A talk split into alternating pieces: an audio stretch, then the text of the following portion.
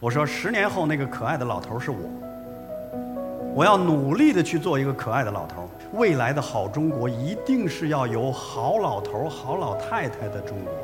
我即便十年后六十岁了，也是这个世界第三国度里头最年轻的那一个。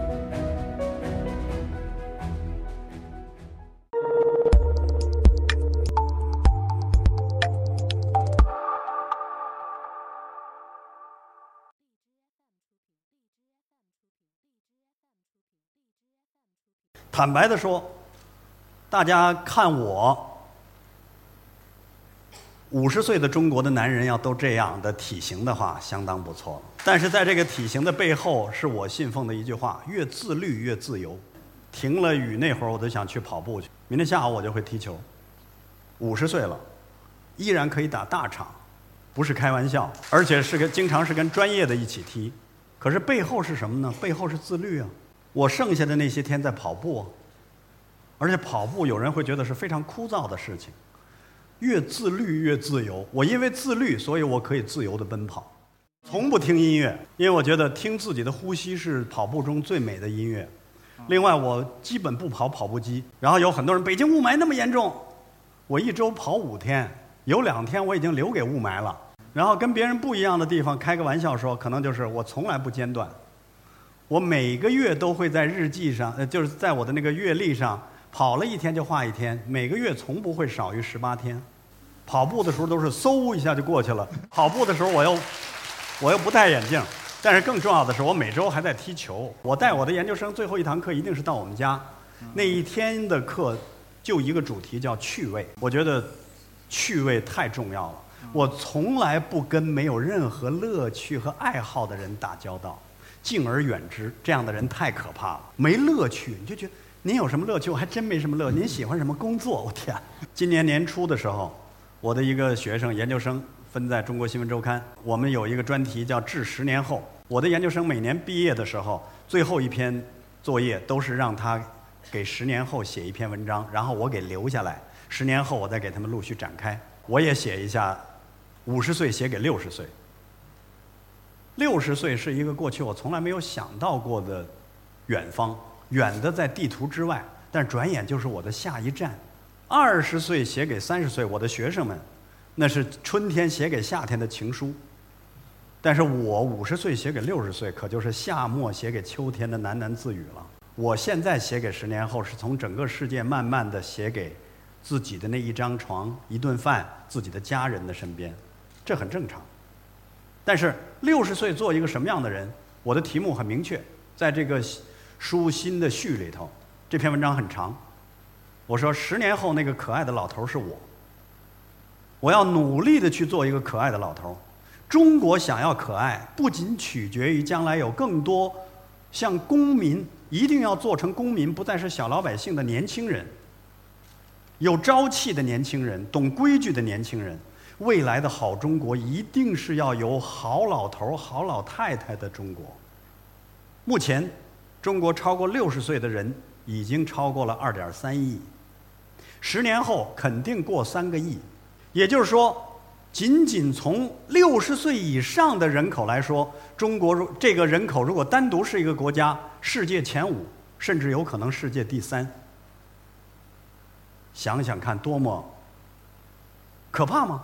我倒不觉得，我不知道大家今天有没有看网上的这个一个表，中国各个省市直辖市的平均寿命，上海和北京都超过了八十岁，平均寿命男女全算上，这个平均寿命肯定是男的占了女的很大便宜，那也就意味着。我即便十年后六十岁了，也是这个世界第三国度里头最年轻的那一个。未来，女性如果五十五岁退休，到平均年龄八十岁，退休后还二十五年呢。男性六十岁退休，到平均年龄八十，退休后还二十年呢。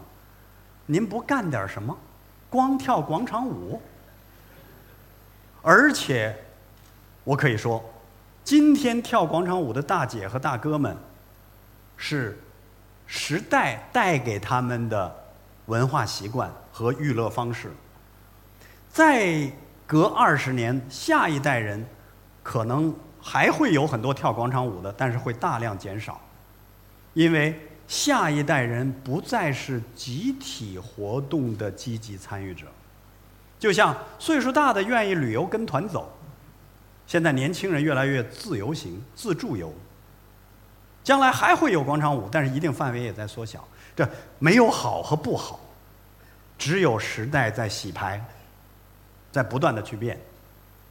那我六十岁的时候是作为那个最年轻的那个团队当中的一员，我该去做一个怎样的人？